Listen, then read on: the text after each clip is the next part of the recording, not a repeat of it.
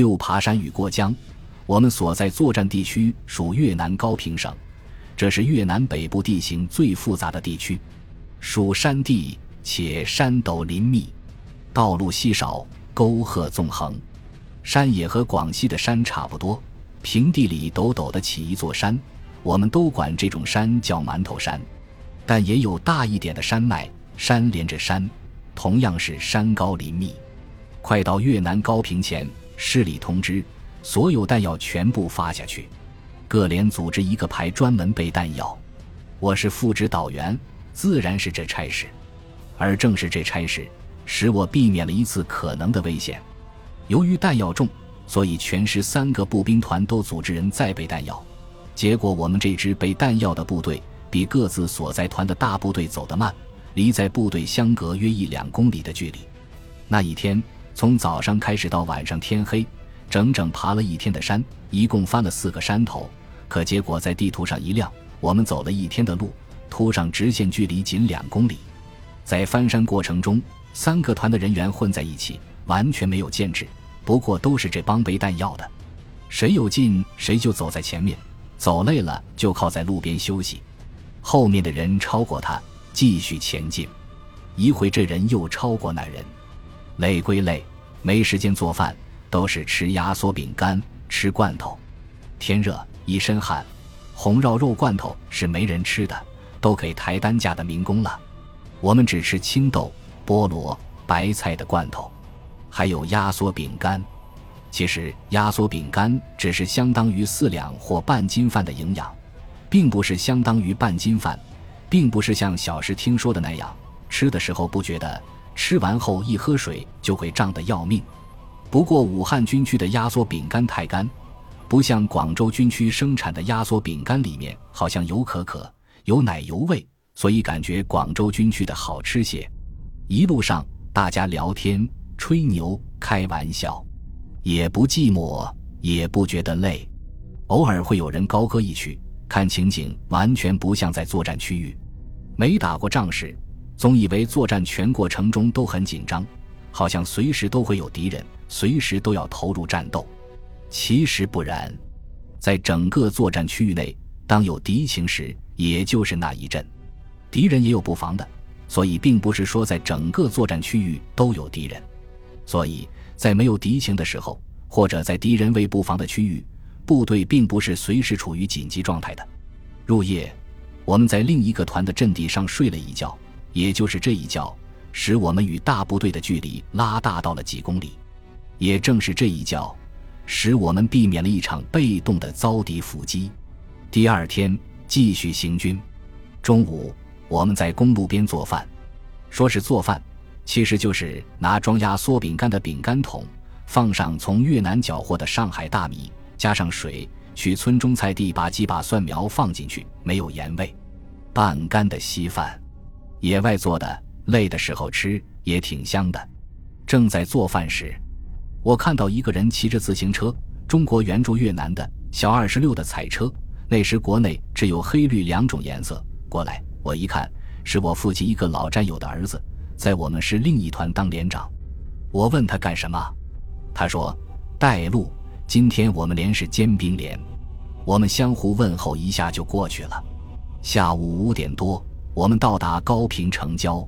这时有个战士来叫我，我一看这个战士我并不认识，正诧异间，他说：“首长，我们连长叫你。”我一看，中午看到的那个连长趴在一个担架上，正冲我招手。原来他负伤了，我赶紧过去看，他是被一颗子弹从背上平穿过去，帽子被打了一个洞。原来他们向高平开进途中路过一个山涧时，由于有越军阻击。他命令机枪兵架枪掩护，由于机枪兵爬得太高了，他过去让机枪兵趴低一点。他看机枪兵没反应，就上去按那个机枪兵。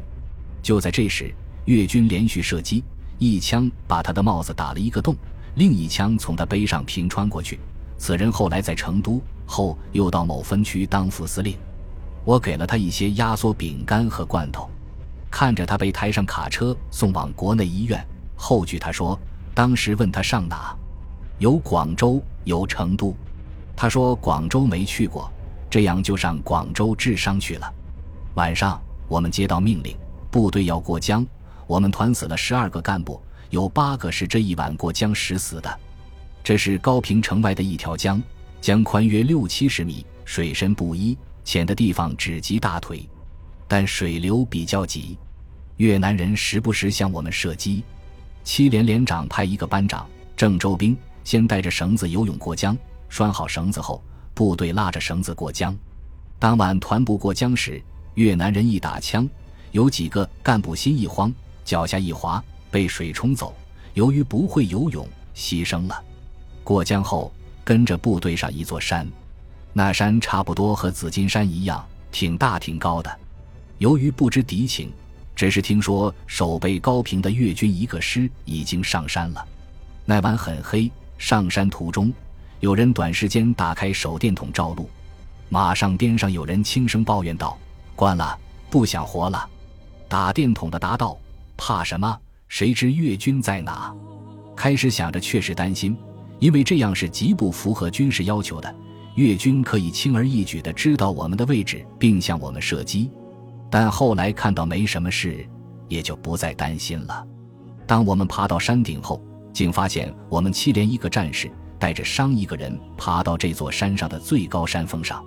在我们上去之前，那里根本没有我们的部队。也不知他怎么想起，就爬到那么高的山顶上，还是个伤员。我们赶快把他送到七连去，由七连把他送到团里卫生队。当晚去世，我们团当晚全部过江后，团长命令报道组一个战士去一营。他进入越南后，一起负责报道、照相、联络等工作。他是我七十六年接的郑州兵。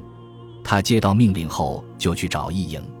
走着走着，就听前面一声喝口令，他一急，忘记当晚口令了。只听前面哗啦一声，子弹上膛了。他一急，高喊：“别开枪！大胡拉没了！”这时就听前面有人命令：“别开枪，是我们的人。”注：我团住在河南时，营房门前有一条公路，那条路通河南鹤壁煤矿，每天路上都有老乡牵着小毛驴。拉着架子车去鹤壁煤矿拉煤的，他们见面总问抓嘞，做啥类的联姻？那边打大湖拉煤嘞。鹤壁市的前身是大湖村，因建设了一座水采矿而改为鹤壁市，但当地老乡仍叫鹤壁为大湖。由于我们团的战士经常听到这句话，也喜欢学说这句河南话，所以凡是知道这句河南话的，必是我团之人。也正因为这句河南话，使他免受误伤。